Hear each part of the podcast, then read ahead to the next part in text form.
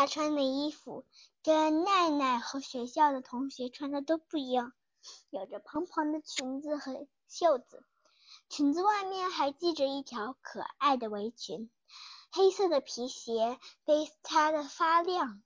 奈奈就连生日的时候也没穿的这么漂亮。如果真的要说女孩呢一点哪一点？哪一点比较特别，就是她衣服是黑色的。女孩看着看着黄色的礼服，说：“这是蒲公英嘉年华要用的礼服，客人必须，客人希望裙子能改的像芭蕾舞裙那样。不过过不过，对于修改这些。”精灵的礼服我已经受够了，那些家伙一会儿这样一会儿那样，要求多的不得了不得了，真是一群麻烦家伙，你说是不是？精灵蒲公英嘉年华，女孩不理会奈奈奈的惊讶，继续说：“好了，你来这里有什么事？也是为了蒲公英嘉年华？”在奈奈惊讶的说不出话时。一阵令人惊人错失，一阵令人什么？心情雀跃的声音，心情愉悦的声音响起。下午茶送来了，一只猫边说边端着下午茶走过来。那只猫用后腿站立，身上系着白色的围裙。你，你是你，你是猫？奶奶吃惊的指着那只猫，猫有点生气的说。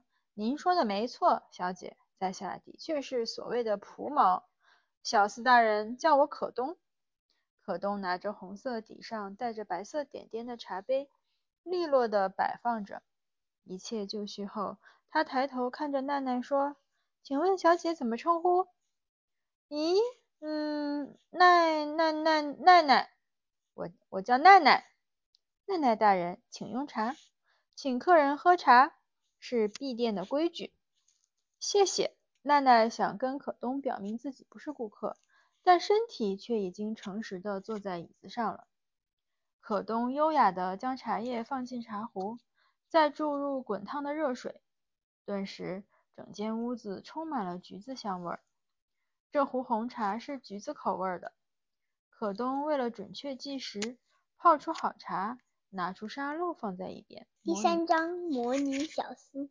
你叫奈奈，你是人类吧？奈奈只是点头，没有说话，因为女孩的问题实在太奇怪了。我叫小思。那人类女孩奈奈，你有什么事吗？嗯，这个，嗯，我只是刚好经过，不知不觉就走进来了。小思和可东。很惊讶，眼睛都瞪得大大的。你说什么？你是说你什么事也没有，却走了进来？听了小思的话之后，奶奶又点了点头，心想：什么事也没有，却走了进来，很奇怪吗？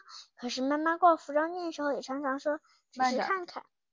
如果真的那么严格，那妈妈不是常常必须买那么多很多东西呢？喝了一口红茶，奶奶又继续想。好吧，你就随便买些东西离开这里吧。身上的零用钱大概有五十元，可是这家店到底是卖什么的呢？于是奈奈小声的问，不知道在谈论什么的小司和可东问：“请问这是家什么店？你没有看到招牌吗？